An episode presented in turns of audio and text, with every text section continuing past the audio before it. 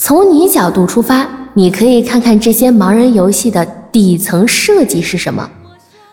我给盲人游戏的底层逻辑总结如下：主要依靠声音音效还原一部分真实的视觉信息，繁杂的按键背诵实现着一个个游戏目标，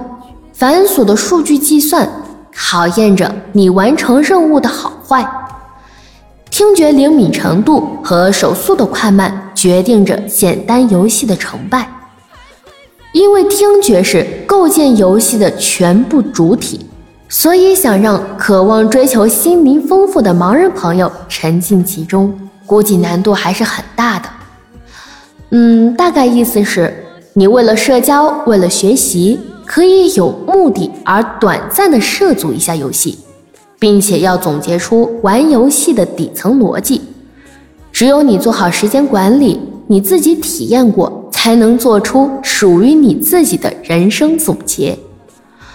当然，最后强调一下，要做好时间管理，不可上瘾哦。最好是要带着高级目标去玩游戏，比如我提到的底层逻辑这样的目标。植入高级目标去玩游戏，使你尽可能的抓住游戏的本质，从科学角度解决你沉沦游戏的心理原因。第五，多数盲人朋友从事的是按摩工作，因此要尽可能保持良好的作息，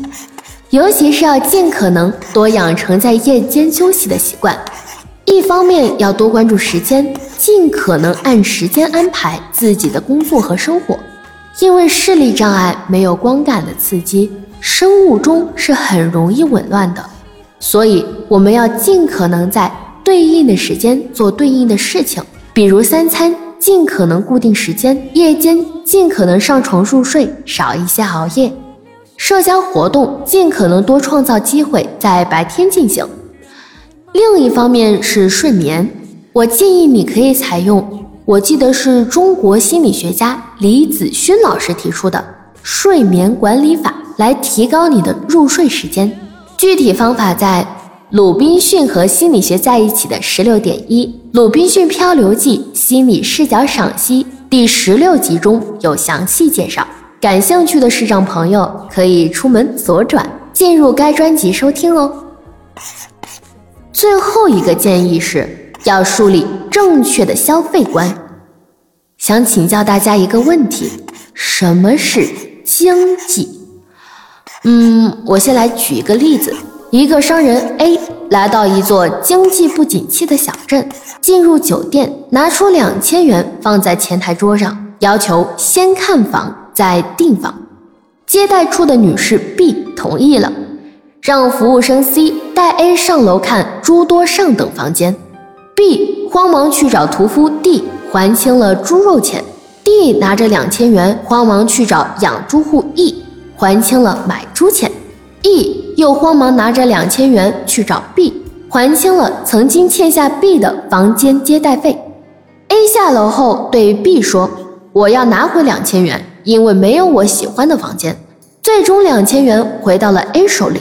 嗯，你有什么感受呢？我们现在是心理学时间，不要复杂化经济学了。简单的说，